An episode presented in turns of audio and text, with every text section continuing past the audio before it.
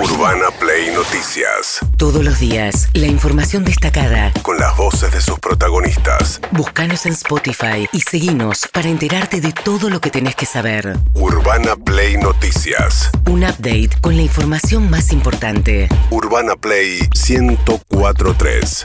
Una nueva experiencia mucha preocupación también, dada la cantidad de casos que hay y la positividad. 81.200 casos eh, de coronavirus positivo. Más de la mitad de las personas que fue a testearse dio positivo en el día de ayer. Sin embargo, sigue siendo, eh, por suerte, esto no tiene reflejo en la ocupación de las camas de terapia intensiva. Así lo explicaba Nicolás Kreplak, el ministro de Salud de la provincia de Buenos Aires se ha desacoplado el aumento de los casos con el aumento de la gravedad. No tenemos un aumento de las internaciones y los fallecidos en la provincia de Buenos Aires, al menos, aún a pesar de que hemos ya superado el, récord de máxima cantidad de casos en un solo día. Mm. Esto es la variante Omicron, por un lado, que es muy contagiosa y en todo el mundo está generando esto, esto, este aumento tan marcado. Pero por otro lado, la campaña de vacunación, con 88% de la población que ha iniciado su, vacunación, hace que no tengamos eh, mayor gravedad. Mm. Así que por primera vez ya la evolución de la pandemia no, no se maneja por la cantidad de casos diarios, sino por el impacto que tienen en el sistema de salud. El impacto que tiene sobre todo sobre el sistema de salud de atención primaria, ¿no? Y lo que son los centros de testeos, que son los que están hoy en día colapsados. Sandra Tirado, la secretaria de Acceso a la Salud, es la número dos del Ministerio de Salud de Carla Bisotti, decía lo siguiente. Sabemos que los casos diarios van a ser muchos, van a ser importantes. Por supuesto que no, nos preocupa este nivel de, transmisión y de contagio que tiene el, virus. Eh, la, forma en que se está comportando eh, nos hace pensar que Omicron eh, en algunos lugares ya pasa a ser predominante, ¿no? Porque tiene esta evolución de hacer estos picos tan rápidos en tan poco tiempo, tiene un periodo de incubación corto y es muy contagiosa. Entonces, por eso es que epidemiológicamente da este tipo de curvas, así que nos hace pensar que realmente es una variante que está circulando y que en algunos lugares ya puede llegar a ser predominante. En el mejor de los casos pega un pico muy empinado y baja muy rápido con la misma velocidad que pegó el pico. Eh, pero bueno, ¿cuántos contagiados hay realmente cuando vos tenés este nivel de positividad? Escuchen el cálculo de Roberto Debag, el presidente de la Sociedad Latinoamericana de Infectología Pediátrica los más de 40.000 casos no son 40.000 casos. Yo creo que el día de ayer hubo más de 150.000 casos en la Argentina. ¿Por qué? El número total de PCR, el 50% fue positivo. Esto es un récord. Y esto lo que demuestra es que hay un coeficiente por el cual hay que multiplicar, que posiblemente sea 5, y ese número 5, si uno multiplica los 40.000 casos, da casi 200.000 casos, que son las personas que no acceden al sistema, que no hacen las cuatro, las cuatro cuadras de cola y los que son asintomáticos. O sea, la, la cantidad, del número es exponencial a lo que se dice. Bien, él dice sobre, estaba diciendo sobre el cálculo de los números de ayer, de 40.000. Después se conoció que el número había sido duplicado, con lo cual vos pensás, si el cálculo ese fuera real, estás hablando de 400.000 personas hoy con coronavirus en la Argentina, eventualmente. Eh, Fernán Quiroz, el ministro de Salud, habló acerca de que la ciudad está absorbiendo gran parte de la demanda de los test, que el 40% de los que se testean, se testean en la ciudad de Buenos Aires, que está haciendo 50.000 testeos diarios, siendo que no es la el distrito más poblado, tiene el 7% de la población y tenés mucho más gente en la costa.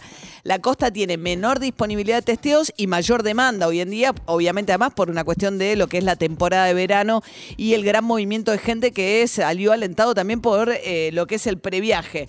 En este contexto, Quiroz pidió que la ANMAT acelere la aprobación del test, eh, del autotest que se puede comprar en farmacias.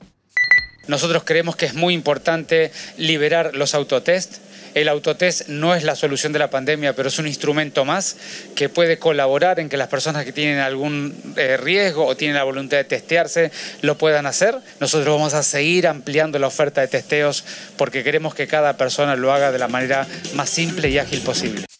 Bien, esto pedía Quiroz. Ayer hubo episodios, los mencionábamos, de tensión en la costa. Fíjate en un eh, centro de testeos ubicado a la altura de la playa Bristol, la más popular de Mar del Plata, se armó este lío.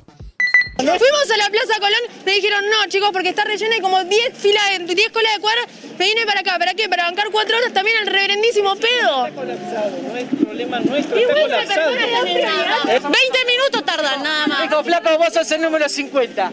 A vos, te- hasta vos te atiendo. Se me talla y no.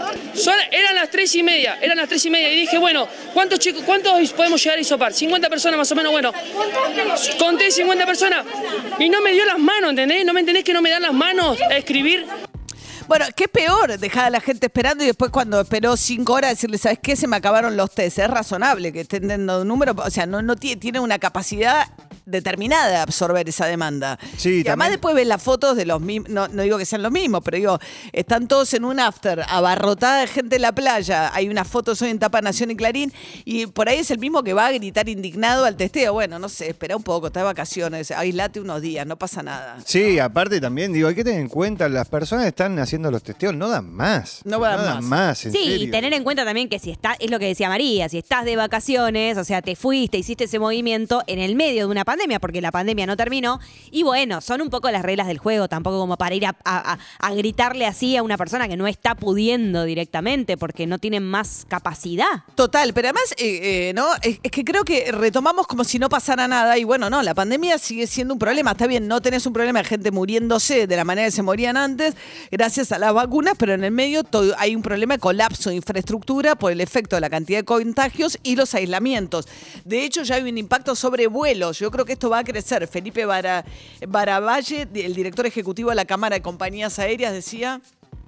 variante Omicron lo que es, refleja una, gran contagiosidad mayor a la que era la, la anterior y en nuestra industria de lo comercial se está empezando a ver situaciones donde, bueno, las tripulaciones que estaban programadas para los vuelos no son diferentes al resto de, de las personas y de los mortales. Se encuentran con casos o síntomas de posible contagio, contacto estrecho, etcétera, y obviamente por los protocolos de distintas líneas aéreas no pueden cumplir con su tarea. Entonces, esto sucede muchas veces pocas horas antes del vuelo, termina la suspensión del vuelo, la postergación del mismo, eh, según sea el caso.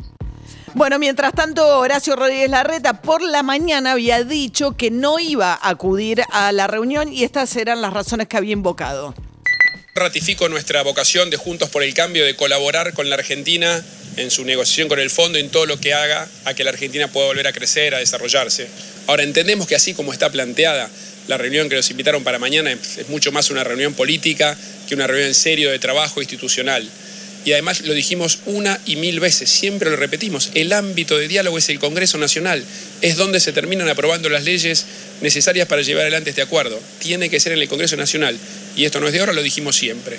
Y siempre vamos a apoyar si esto además está en el marco de un plan económico que nos muestre cómo la Argentina va a volver a crecer y generar trabajo.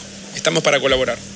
Bien, eh, después, claro, le dijeron, bueno, política es todo, ¿no? Claro. Evidentemente, la idea de haber querido decir que era una cuestión partidaria, de la cual quería sacar provecho Alberto Fernández. Bueno, finalmente intervino Gerardo Morales, el gobernador de Jujuy, y arregló con Alberto Fernández que se van a reunir por separado con el gobernador de Mendoza, el de Corrientes, el de Jujuy y Larreta, que son los de la oposición, el lunes con Martín Guzmán. Eh, mientras tanto, hablábamos de, bueno, el conflicto en la costa por los problemas de los centros de testeos abarrotados y el otro tema que explotó en Mar Plata por estos días tiene que ver con la autorización que dio el gobierno nacional para la exploración offshore en las costas de Mar del Plata.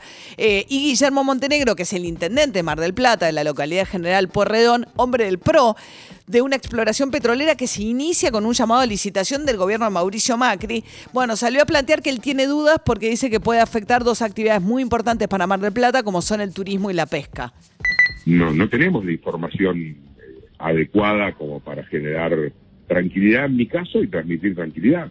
Eh, y esto no sabemos cómo puede llegar a generar el impacto en la pesca como ha generado en otros lugares del mundo. Claro. Eh, esto puede llegar a afectar a una fuente de, de trabajo que, que, que toma en nuestra ciudad alrededor de, del 15% de, de, los, de, de la gente que trabaja. ¿Qué tipo de consecuencias puede llegar a tener? Si tiene consecuencias, ¿cómo se van a, a- a mitigar?